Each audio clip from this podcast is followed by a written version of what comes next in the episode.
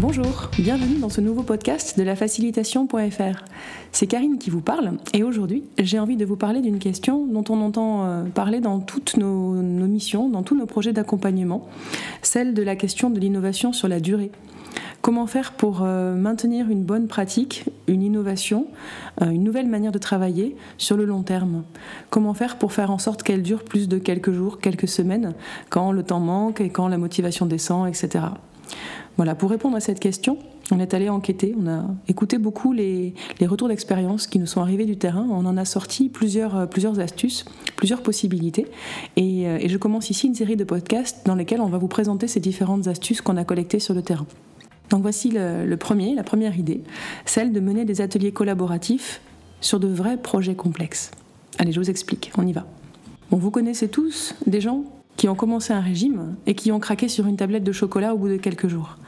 Euh, vous connaissez tous des gens qui sont résolus à faire du sport et dont la carte euh, d'abonnement au club du quartier est oubliée au fond du sac. On a tous pris des bonnes résolutions du 1er janvier. Euh, on les a tous délaissées au bout de quelques temps, pour la plupart. Voilà, les bonnes résolutions, c'est difficile à tenir. Dans les organisations, c'est la même chose. Au début, on est super motivé, on est hyper convaincu, on sait très bien pourquoi on fait les choses on met en place de, nouvelles pratiques, de nouvelles démarches, de nouvelles habitudes. Et puis petit à petit ça s'arrête, ça s'érode, la motivation du départ euh, descend, on n'a pas le temps, on n'a pas l'appui de notre direction, on n'a pas l'appui de nos, collègues, on n'a pas réussi forcément à, tous les, convaincre que, faire autrement c'était bien. On y croit fort, on est super motivé, donc peu à peu on arrête, on laisse tomber et la déception est grande. Parce qu'en fait la, la transformation managériale, ça ne doit pas être une bonne résolution de plus. C'est-à-dire que la, perspective d'avoir de nouveaux outils pour euh, permettre de gagner en performance et en qualité de vie professionnelle, ça peut être un super moteur de changement pour motiver une équipe. A l'inverse, euh, décevoir les attentes du changement de cette même équipe, ça peut être un frein hyper puissant pour toutes les nouvelles initiatives qui seront tentées euh, à l'avenir. Toute nouvelle tentative d'innovation va être considérée comme un truc de plus qui va nous faire perdre du temps, perdre en efficacité, puis qui ne marchera pas. Voilà, on est démotivé. Donc s'il y a bien une première leçon qu'on a, tirée, c'est qu'il ne faut pas promettre euh, à ses collaborateurs que les choses vont changer si ce n'est pas réellement le cas. On a tous déjà été déçus et démotivés par une expérience de changement ratée. Alors, en fait, quelles sont les solutions qui permettent de maintenir une transformation sur la durée? Euh, C'est la question récurrente des organisations qui sont tentées de faire le grand pas ou le petit pas vers une démarche de transition. Bon, évidemment, il n'y a pas de solution miracle, ça se saurait. Euh, il n'y a pas la, recette clé de la transition euh, réussie euh, à tous les coups. mais il y a des retours d'expérience qui commencent à porter leurs fruits. Alors, je voulais vous donner ici une première idée que nous avons captée lors des rencontres internationales de la transformation organisées par les SEC, pendant laquelle plusieurs entreprises sont venues présenter leur retour d'expérience, leur laboratoire, ce qu'elles faisaient en interne pour, pour enclencher des dynamiques de transition. Euh, c'est Frédéric Daubier, le fondateur du Business Lab d'Air Liquide, qui est venu présenter la stratégie d'innovation de son entreprise. Alors, selon lui, pour développer et implanter de réelles pratiques collaboratives euh, dans la culture de l'organisation, pour qu'elles se maintiennent sur le long terme, il faut commencer par des projets réellement complexes, c'est-à-dire des projets qui impliquent au moins 12 parties prenantes différentes, internes ou externes. Pourquoi? Alors, il nous a donné deux raisons. La première, l'effet waouh du résultat de l'intelligence collective. Parce que c'est dans ces situations que chacun peut mesurer le réel impact des outils et des méthodes qui ont été mises en place. Euh, les participants et les commanditaires se rendent alors compte de l'intérêt immense de ces pratiques alternatives.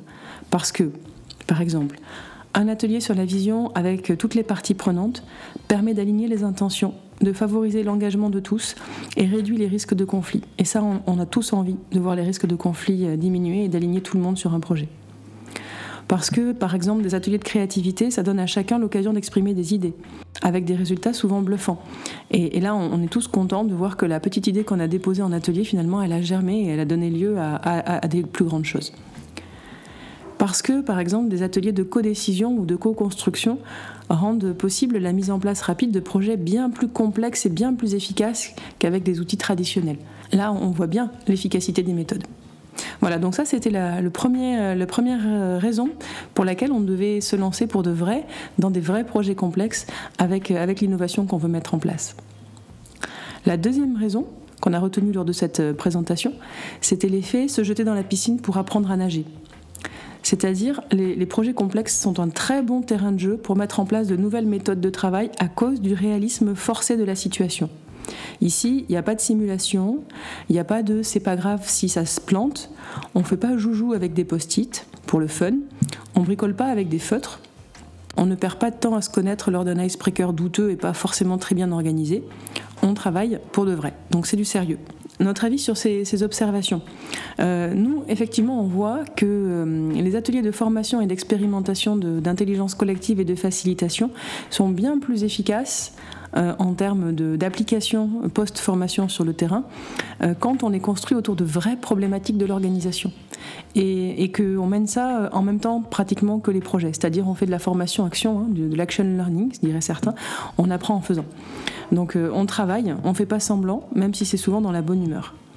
Donc voilà, pour nous c'est intéressant cette idée de lancer des vrais projets complexes avec des nouvelles méthodes pour faire leurs preuves. Donc voilà, pour nous c'est intéressant cette idée, cette idée que pour innover sur la durée, il faut euh, lancer les innovations sur des vrais projets complexes pour euh, se jeter dans l'eau et puis pour leur effet waouh. Euh, n'hésitez pas à nous dire, à nous laisser en commentaire ce que vous en pensez, si vous pensez qu'on peut se risquer à, se jeter dans le grand bain tout de suite ou, ou bien s'il vaut mieux rester sur des projets pas très exposés, plutôt simples à mettre en place pour, voilà, pour faire des prototypes, etc., pour voir si ça marche.